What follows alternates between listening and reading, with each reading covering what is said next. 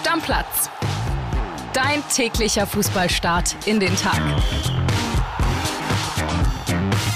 Moin liebe Stammis, weiter geht's mit der nächsten Bundesliga Blitzvorschau. Wir sind bereits bei der TSG Hoffenheim angekommen und auch um die kümmert sich Lukas Dombrowski. Heidenheim, Hoffenheim, das sind deine Teams. Genau so sieht's aus. Wir müssen aufpassen, dass man nicht mal sich verhaspelt. Genau, ich passe mit auf, ich passe mit auf, kein Problem. Fangen wir an mit der Startelf.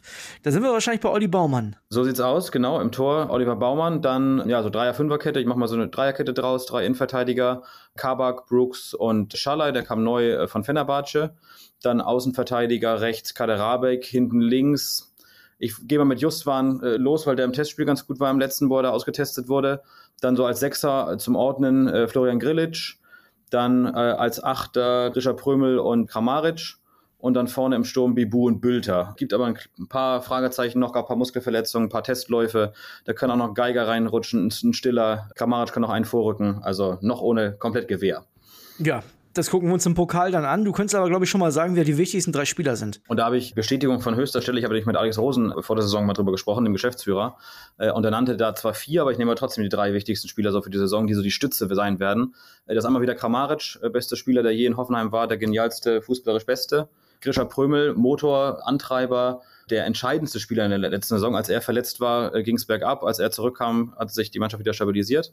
Und im Tor Baumann, Kapitän und eben eine Stütze, die man bei so einem Umbau braucht, den man jetzt plant. Und der vierte wäre dann noch Dennis Geiger, wenn er fit ist.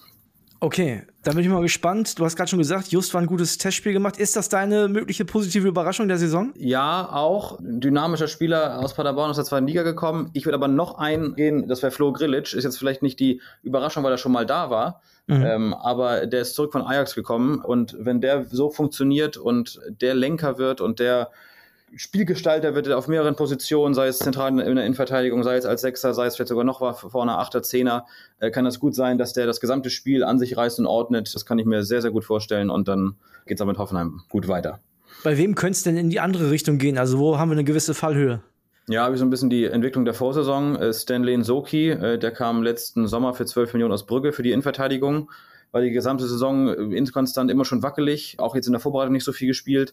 Und da kann es gut sein, dass der schnell in der Saison sowas von eine wenig Rolle spielt, dass der quasi als 12 Millionen Transfer aus 2022 äh, dann ganz schnell gar keine Rolle mehr spielt. Der Best Case für Hoffenheim, wie sieht der aus? Also besser als letzte Saison soll es schon werden, ne?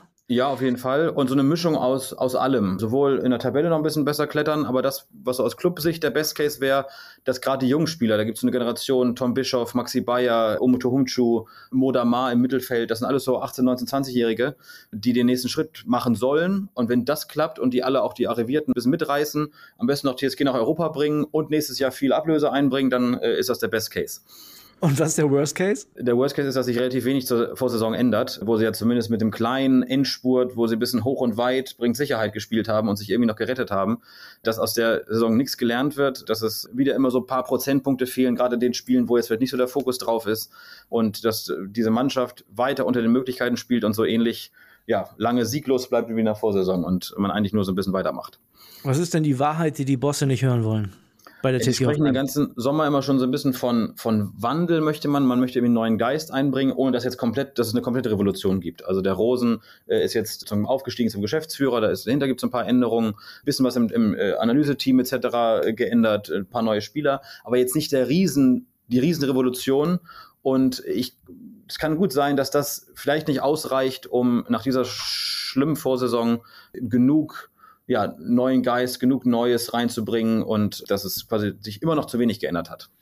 Also Hoffenheim ist jetzt immer noch nicht Berlin, ne? aber ich vermute, die eine oder andere Spielerfrau wird es da jetzt geben. Ja, in Hoffenheim äh, lege ich mich mal auf Amira Bibu, die Frau von Ilas Bibu, fest. Äh, gibt mehrere, mehrere Gründe. Erstens der total süße Sohn äh, Zane, dann sind die oder ist sie sehr oft sehr stylisch auf Reisen unterwegs und kennt noch die eine oder andere andere Spielerfrau, die auf offensichtlich sehr spannenden Events unterwegs sind. Also da ist eigentlich immer, immer was los und ästhetisch alles da sehr ansprechend, was die Fotos angeht.